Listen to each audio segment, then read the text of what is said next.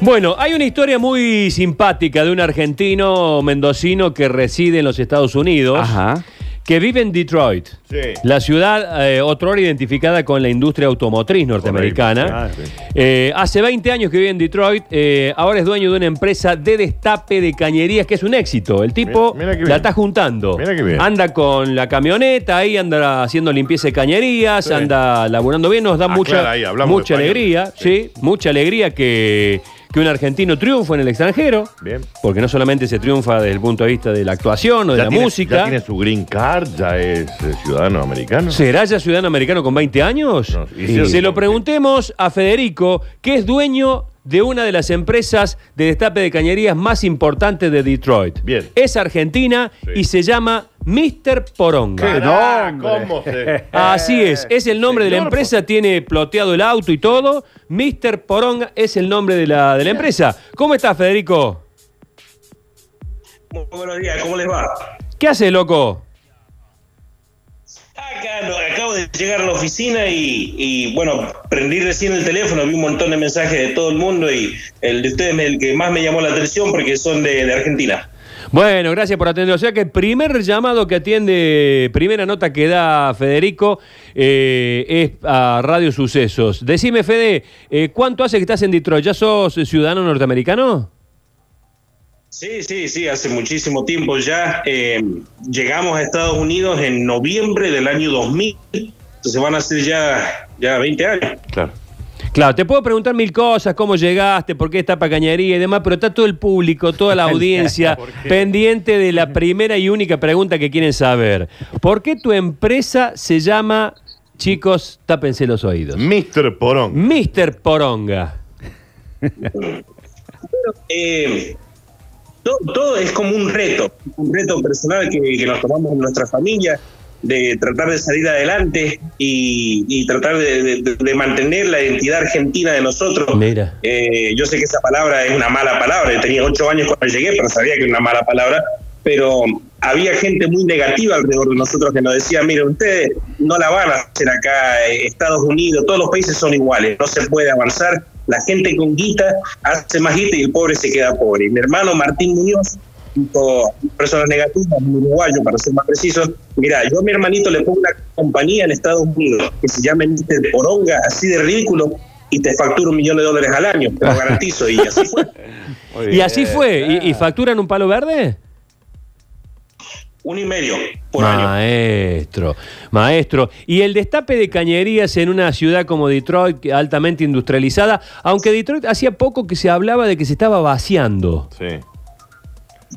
Sí, sí, bueno, mira, eso fue la, la quiebra que pasó hace unos años ya, pero la ciudad se, se ha convertido en algo tremendo, ha vuelto a la vida, me- mejor dicho, y más que todo nosotros trabajamos con la inmobiliaria de mis hermanos que se llama Muñoz Realty, yo diría que el 90% de los trabajos van hacia, hacia ellos, el mantenimiento de los inquilinos de nosotros, el otro 10% eh, es al público acá de la ciudad de Detroit y somos la compañía más grosa de Detroit. Qué bien. Dios. Federico, escúchame, ¿cómo, ¿cómo hicieron ahora en este tiempo de pandemia, un poco también para conocer qué, cómo está viviendo Detroit esta situación?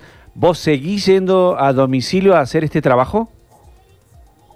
Bueno, no yo, yo, yo hace más o menos 10 años que no... Sos no jefe ya. Pero seguimos trabajando todos los días, eh, especialmente durante la, la pandemia, porque los drenajes se siguen tapando y ahora más que nunca. La gente pasa tanto tiempo en casa que, que se tapan más a menudo y pedimos un permiso del Estado que nos otorgaron como trabajadores esenciales hacemos el mantenimiento a más de mil casas para la inmobiliaria, entonces a gente no las podíamos dejar colgados, a los no los pudimos dejar eh, sin atención, entonces por eso nos otorgaron el permiso y seguimos trabajando eh, todos los días. La comunidad latina eh, se ha extendido a lo largo y a lo ancho de todo el territorio de la Unión, pero en Detroit particularmente hay mucho latino. Sí, sí, la mayoría son eh, de, de México, eh, algunos países de Centroamérica, muy poquitos argentinos. Los puedo contar con los dedos de la mano izquierda la cantidad de argentinos que conocemos acá en familia, más que todo una familia de Córdoba eh, Benavides, Arturo Benavides, que nos está escuchando ahora, es, es un buen amigo de la familia, le mando un saludo, pero son muy poquitos. Son muy poquitos. ¿Y qué dicen el resto de los latinos? ¿Les preguntan de dónde viene la palabra poronga, que es el nombre de tu empresa? ¿Le, le suena eh, musical? ¿Tiene algún significado en otros países de habla hispana? Que yo sepa, el país Uruguay eh, tiene un significado Hola. de los latinos, ellos piensan que es el nombre de la herramienta que usamos para tapar los drenajes. Mira. Claro, Los americanos piensan que eh, ah, los yankees piensan que es el nombre de mi abuelo. Entonces dice, me, me imagino una, una, una compañía de hace muchas generaciones, el abuelo Poronga, el papá Poronga. Claro, bueno, que la, que la máquina para destapar cañería tenga ese nombre, el artefacto tenga ese nombre, no es tan Ah, no, alejado no. de la Podría- podría ser. de la de la cosa, ¿no? Debe Este ser muy lindo cuando llaman por teléfono. Hello, Mr. Poronga. Que le digan lo- así atiende la así atiende el call center. Sí, sí. Bueno, a- ahora lo estoy atendiendo el teléfono yo por la cantidad de llamadas que nos llaman después de las 9 de la noche. Pero sí atiendo así, su teléfono suena y digo, Mr. Poronga, can I help you? Y la gente, normal. Está muy bueno. Mr. Poronga eh, también está en Instagram, en Facebook, en una web. Eh, tenemos la página de web de nosotros, lo pueden buscar como Mr. Poronga y nos han seguido muchísimas personas, nos están volviendo locos con las llamadas y, y con todo. Sí, en Instagram creo que tenemos una página, no sé si tengo acceso, pero sí, estamos, estamos en las redes sociales. ¿No te han no te han eh, rebotado las redes sociales por el nombre?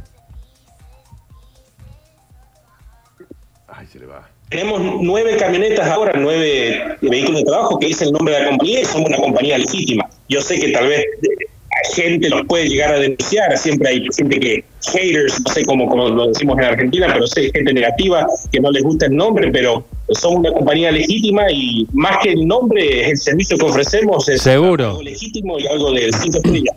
Seguro, pero digo las redes en el sentido de por, por rechazo de nombre. Instagram, Facebook, no han hecho porque hay algunos, algunos apellidos que han tenido que cambiarse por lo que significan en inglés. No, por una cuestión del algoritmo, no, no que alguien te lo denuncie. No, no, no, porque la, la- digamos, la, te lo rebota página el propio detecta, sistema. ¿A vos no te pasó?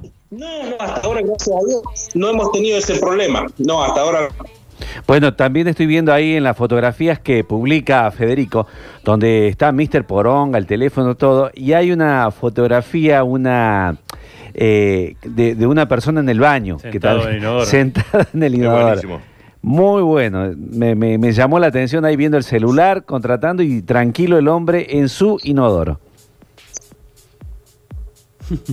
Eh, es correcto. Eh, gracias a la creatividad de mi hermano Martín Muñoz, es un tipo que tiene una mente eh, y, y- y a una persona como él. Y el tipo me dijo, mira, si, si querés hacer fama, la gente le va a llamar la atención, que un vago esté sentado, ¿me entendés?, en el baño, en la puerta, para que el resto de tu cuerpo, del chofer, complete la imagen, la gente te va a sacar fotos y va a ser algo que se va a viralizar.